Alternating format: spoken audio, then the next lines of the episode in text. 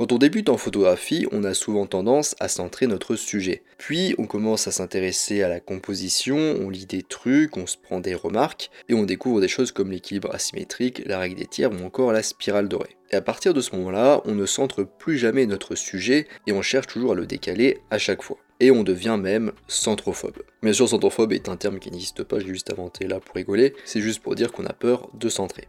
Mais dans ce podcast, on va voir ensemble que parfois, eh bien, centrer son sujet et sa composition, eh bien, ça fonctionne et que c'est pas tout le temps un cadrage à fuir. Allez en avant, Guingamp. Avant de commencer, je vous rappelle que sur mon site photomaniac.fr, vous pouvez accéder à ma formation gratuite sur les bases de la photographie. Donc je vous invite à y aller, à vous y rendre et à vous y inscrire si ça vous intéresse. Et tout de suite, sans plus attendre, on commence. Donc déjà, on peut centrer nos compositions pour les bâtiments. En effet, les architectes et les designers utilisent souvent la symétrie dans leur construction et leurs agencements. Il est donc logique d'en tenir compte lorsque vous photographiez de l'architecture. La règle des tiers en photo d'architecture a tendance à ne rien donner d'extraordinaire.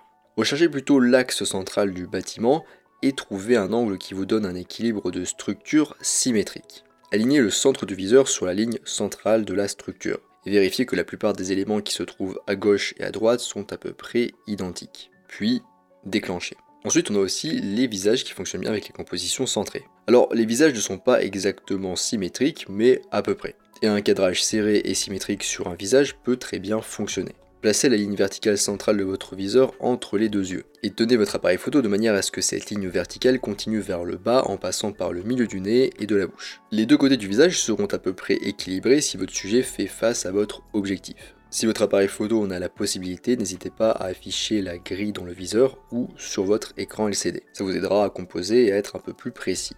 Vous pouvez même légèrement couper le haut de la tête, c'est pas forcément gênant, et vous pouvez mettre les yeux dans le premier tiers en haut de votre photo. Généralement, ça fonctionne bien. En revanche, ne coupez pas le menton ni les bords gauche ou droit du visage. Troisième occasion où le centrage fonctionne bien, c'est pour le minimalisme et gagner en efficacité. Brisez les règles de la composition et ne placez pas toujours votre sujet en suivant la règle des tiers et optez plutôt pour un ratio 1 pour 1 donc carré et un cadrage central.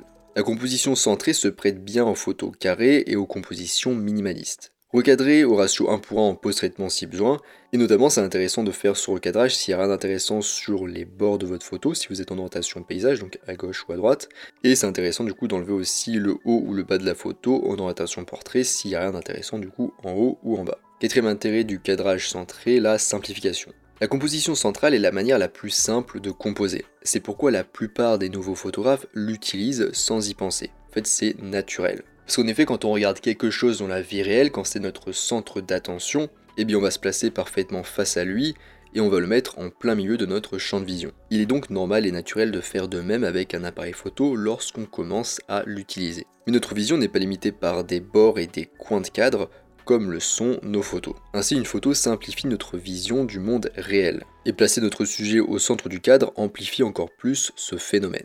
Cinquième intérêt du cadrage centré, attirer l'attention sur le sujet. En plaçant votre sujet au centre du cadre, vous attirez l'attention sur lui. Lorsque le cadre comporte beaucoup d'éléments, la nécessité d'une composition centrée devient un peu plus évidente. Et c'est particulièrement vrai lorsqu'il y a beaucoup d'éléments similaires dans le cadre. On arrive à la fin de cet épisode sur la composition centrée, donc comme on a pu le voir, c'est pas un cadrage à oublier totalement ni réservé uniquement aux débutants. Parfois il est utile et il fonctionne bien pour la composition. Donc j'espère que ça vous a plu. Je vous rappelle que sur mon site photomaniac.fr, vous pouvez vous inscrire à ma formation gratuite sur les bases de la photographie.